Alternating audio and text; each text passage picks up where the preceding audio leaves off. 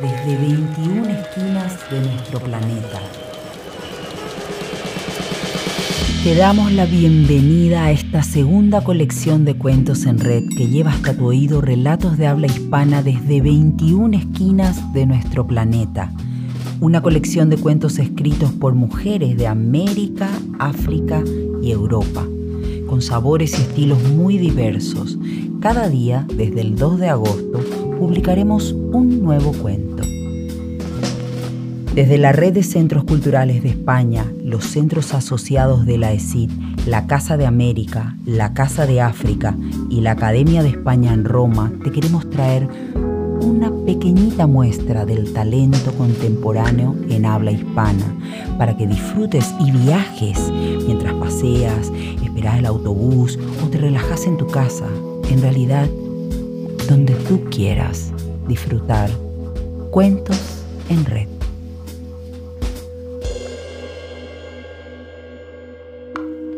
Desde la Academia de España en Roma nos llega el cuento El cuerpo de la autora Lara do Paso Ruibal. Este relato está incluido en el libro Oacholote. Se publicó originalmente en lengua gallega y fue traducido para cuentos en red. El cuerpo de Lara do Paso Ruibal, interpretado por la actriz Iria Piñeiro.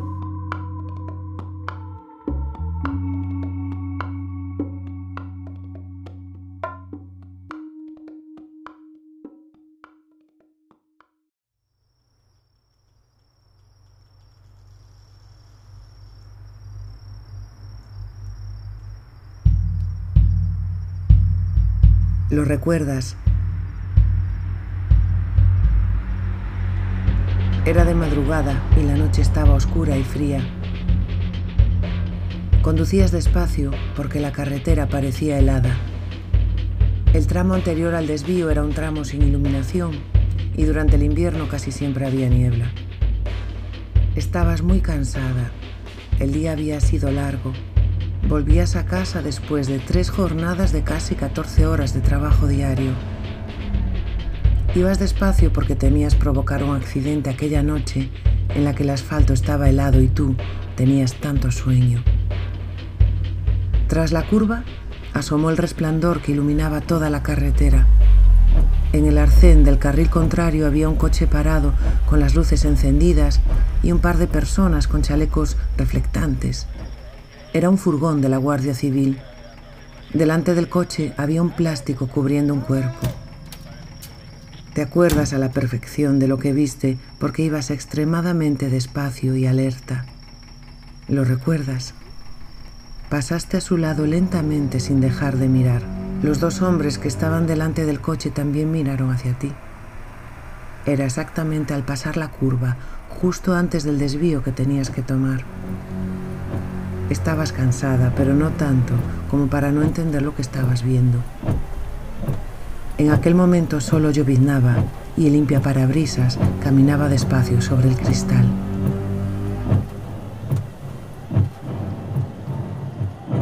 Llegaste a casa, aparcaste el coche. Eran las cuatro y media de la mañana. Antes de meter la llave en la cerradura te diste la vuelta.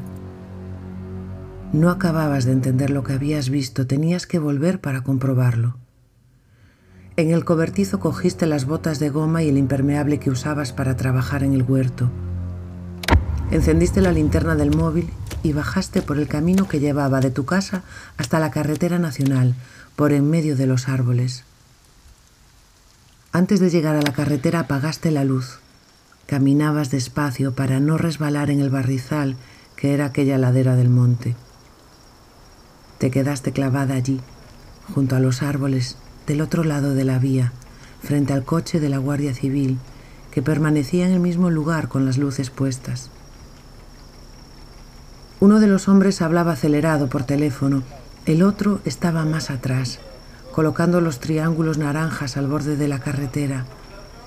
El viento no te permitía oír bien lo que gritaba el del teléfono. Allí, ante el coche, seguía el cuerpo tendido, mal tapado con una manta de color plata. Por la parte delantera sobresalía la cabeza. Al principio se te había asemejado un jabalí, pero ahora que lo veías con calma podías apreciar a la perfección que aquella cabeza no era de jabalí, ni de cerdo, ni de lobo, ni de ningún animal que pudieses reconocer. Era otra cosa, otra cosa muy grande. Esperaste allí agachada, pasó mucho tiempo y empezaste a tener frío, a sentirte más cansada, a no entender qué hacías allí observando aquel coche y aquel bicho. Entonces llegó otro furgón que se detuvo delante de la manta plateada. Se abrieron las puertas traseras y por ellas bajaron una estructura metálica, como una camilla muy rudimentaria. Entre cuatro hombres trataron de levantar aquel cuerpo inerte. Debía pesar muchísimo porque no lo lograban acudieron otros dos a ayudarles. Con el ímpetu de subir la camilla hacia el furgón, se cayó la manta. Las luces de los faros incidían directamente sobre él, así que pudiste verlo entero. ¿Lo recuerdas? Claro que lo recuerdas. ¿Cómo podrías olvidarlo? No había un alma aquella noche por la carretera. Eran más de las cinco y entre semana, ¿quién podría pasar por allí? Los guardias del primer coche parecían nerviosos. Miraban todo el tiempo alrededor como esperando a que sucediese algo. Entre los seis habían conseguido meter la camilla dentro del furgón. Se aseguraron de que no quedaban restos en el asfalto. Primero arrancó uno, después arrancó el otro. El segundo tenía la defensa completamente hundida y un faro roto. Arrancaron y se fueron los dos, uno detrás del otro. La carretera se quedó oscura y vacía de golpe. Había empezado a llover fuerte de nuevo, hacía muchísimo frío. Debajo de aquel chubasquero te temblaba todo el cuerpo. Te entró miedo, ¿lo recuerdas? Te entró tanto miedo que no fuiste capaz de volver por el camino del monte. Bajaste hasta la carretera, llamaste a tu novio y le pediste que fuera a recogerte. Cuando llegó a la altura del desvío y te subiste al coche no entendía nada. Estaba escalada hasta los huesos, temblando y con los ojos rojos por la falta de sueño. Le rogaste que no preguntara nada. Al llegar a casa, te metiste en la ducha para hacer reaccionar el cuerpo, entumecido por el frío. Él estaba preocupado. Le dijiste, vi un accidente cuando volví a casa y bajé a ver qué había pasado. Él no preguntó más. Una vez en la cama te quedaste dormida rápidamente por el cansancio. Al día siguiente no trabajabas, así que no tenías que enfrentarte al mundo. Vivías entonces en la que había sido la casa de tus abuelos. La de tus padres quedaba un poco más arriba, subiendo por la misma carretera. La aldea estaba rodeada de monte por todos los lados menos por aquel que daba al camino. Era una aldea de dos docenas de casas, algo dispersas, muchas de ellas deshabitadas. Al día siguiente te pusiste enferma. Tenías fiebre y mocos y tosías mucho por culpa de la mojadura. No querías levantarte de la cama. De tu cabeza no salía la imagen de la camilla entrando en el furgón con aquella cosa sobre ella. Habías soñado toda la noche con eso. Tu madre fue a casa a llevarte un poco de sopa y ver cómo te encontrabas. Aún estaba allí cuando sonó el teléfono. Era una llamada de la policía. Estaban buscando testigos del accidente sucedido de madrugada en la carretera nacional. Le preguntaste cómo sabían que habías pasado con el coche por allí. Revisamos las cámaras que hay en ese tramo de la carretera, respondió secamente aquella voz. Tú fuiste también tajante. No habías visto nada había solo un coche de la Guardia Civil, habían sido apenas unos segundos, cogiste el siguiente desvío y no sabías más. Aquella llamada no hizo más que intranquilizarte. Buscaban testigos porque temían que hubiese testigos. Esa era la impresión que tenías. La pregunta era por qué. Una búsqueda rápida en las noticias locales de los últimos días no daba ninguna pista. Le preguntaste a tu madre si había oído algo de un accidente. Nada. Comiste un poco de sopa y volviste a la cama. Dormir era la única manera de hacer callar a la cabeza. Cuando se fue el resfriado y pasó el fin de semana, volviste al trabajo. y la rutina cotidiana hizo que tu mente apartara aquel extraño suceso y se centrara en la supervivencia diaria.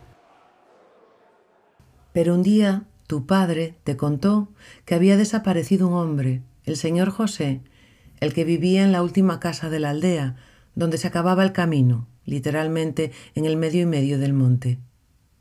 Y después, como si su cabeza fuese hilando los temas, aunque a primera vista no tuviesen nada que ver, añadió, y desde hace días no han parado de aullar los lobos, debe de escasear la comida en el monte, por eso se acercan a las casas. A ti te corrió un escalofrío por la espalda. Le preguntaste, ¿pero cómo desapareció? Pues cómo va a ser, hija, no aparece y no se sabe dónde está. Es muy mayor y siempre fue un hombre extraño. Igual se metió en el monte, se desorientó y a saber qué fue de él. Están buscándolo por toda la zona, pero yo creo que como hubiese caído por un terraplén con toda la maleza que ha crecido con las lluvias, será difícil que lo encuentren. Lo están buscando con perros, a ver si así. Todo aquello te estaba comiendo por dentro. Los lobos, la desaparición, el accidente, el secretismo, en tu cabeza estaba todo relacionado. No sabías de qué manera aún, pero estaba relacionado. Así que un día, al volver del trabajo, no te detuviste al llegar a tu casa, sino que continuaste hasta el final de la carretera. Detuviste el coche al lado de la última casa, la del señor José, la única persona de los alrededores con la que no habías intercambiado ni una sola palabra en tus 35 años de vida. El portón estaba abierto. Alrededor de la casa todo parecía descuidado. El huerto, las macetas, el camino. En el cobertizo, los troncos de leña estaban amontonados de cualquier manera y llovía sobre algunos de ellos. La puerta de la casa estaba entornada. Aquella casa te producía una mezcla de miedo y pena. La abriste. Dentro estaba todo oscuro y sucio y olía mal. La casa parecía pequeña y abierta, como las construcciones antiguas. Al fondo, en la chimenea, resplandecían los rescoldos. En aquel lugar había estado alguien ese mismo día. Encendiste la luz entre la suciedad y el desorden, allí, en medio de la cocina, junto al fuego, había unos harapos tirados en el suelo y sobre los harapos tres crías de lobo con sus ojos brillantes clavados en ti. Uno de ellos gruñó y todos los pelos del lomo se le erizaron. Otro gimió y el tercero se levantó y comenzó a caminar hacia ti. Te diste la vuelta y saliste corriendo, te subiste al coche y huiste carretera abajo. Entraste en tu casa y rompiste a llorar de los nervios. No había nadie más, así que pudiste llorar durante mucho tiempo.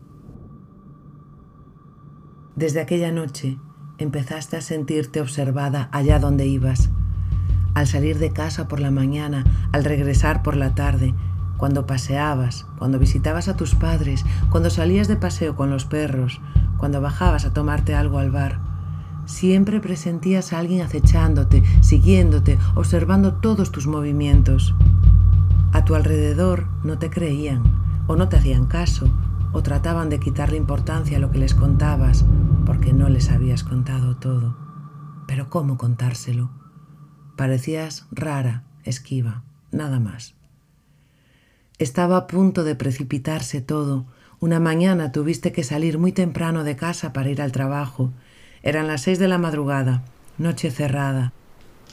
Habían descendido mucho las temperaturas y en el suelo había cuajado una capa gruesa de hielo. Estabas tan atenta al suelo que pronto te diste cuenta de que los márgenes de la casa y el camino estaban llenos de huellas. Las seguiste inconscientemente, iluminando tus pies únicamente con la luz del teléfono. Al final del camino, oíste el gimoteo de un lobezno que te miraba a lo lejos con sus ojos brillantes y después de él, de sus ojos, ya no recuerdas nada más. Así fue como sucedió, querida.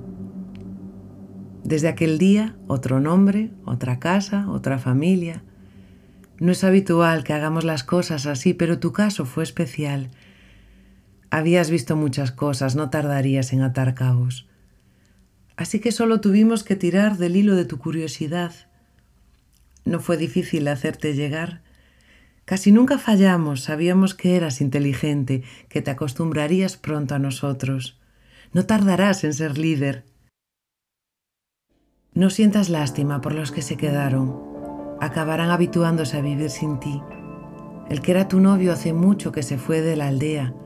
Ahora la casa en la que vivíais está vacía. Tu madre te guarda luto como si estuvieses muerta.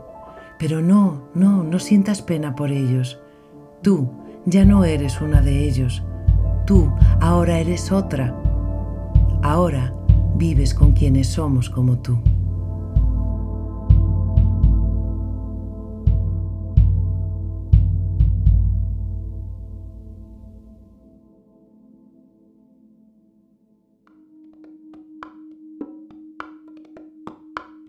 El cuento es uno de los géneros con más arraigo tradicional en Galicia, región del noroeste de España.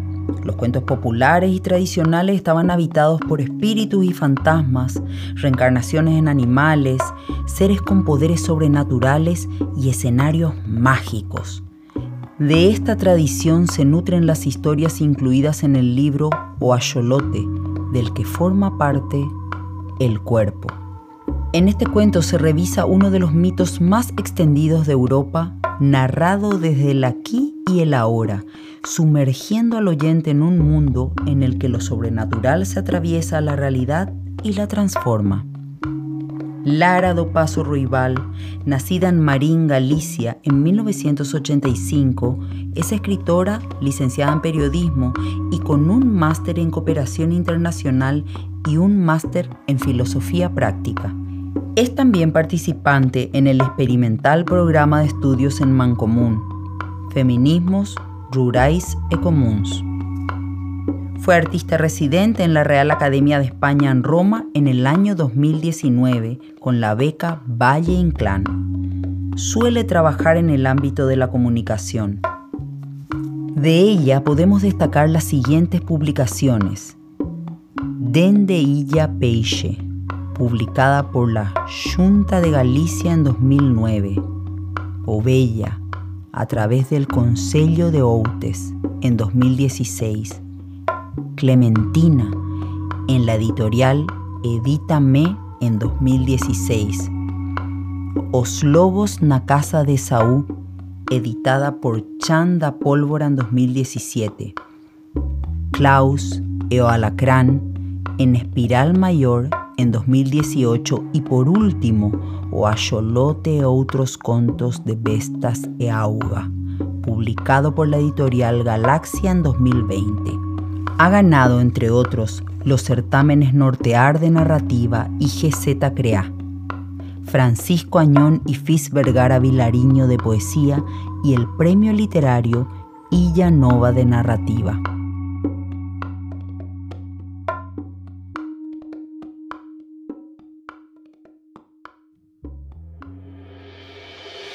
Cuentos en Red es una iniciativa de la Red de Centros Culturales de España, los centros asociados de la ESID, la Casa de América, la Casa de África y la Academia de España en Roma, repartidos por América, África y Europa. Escucha el resto de los relatos en los canales de Cuentos en Red en Evox, Spotify, Google Podcast y Apple Podcast. La producción y coordinación es de Miguel Buendía. La edición y el diseño de sonido es de Martín de Lemos. La música y los efectos son de diversos bancos de sonidos y podrán encontrar sus autores en la descripción de cada episodio. Las locuciones son de quien les habla, Ana Ivanova.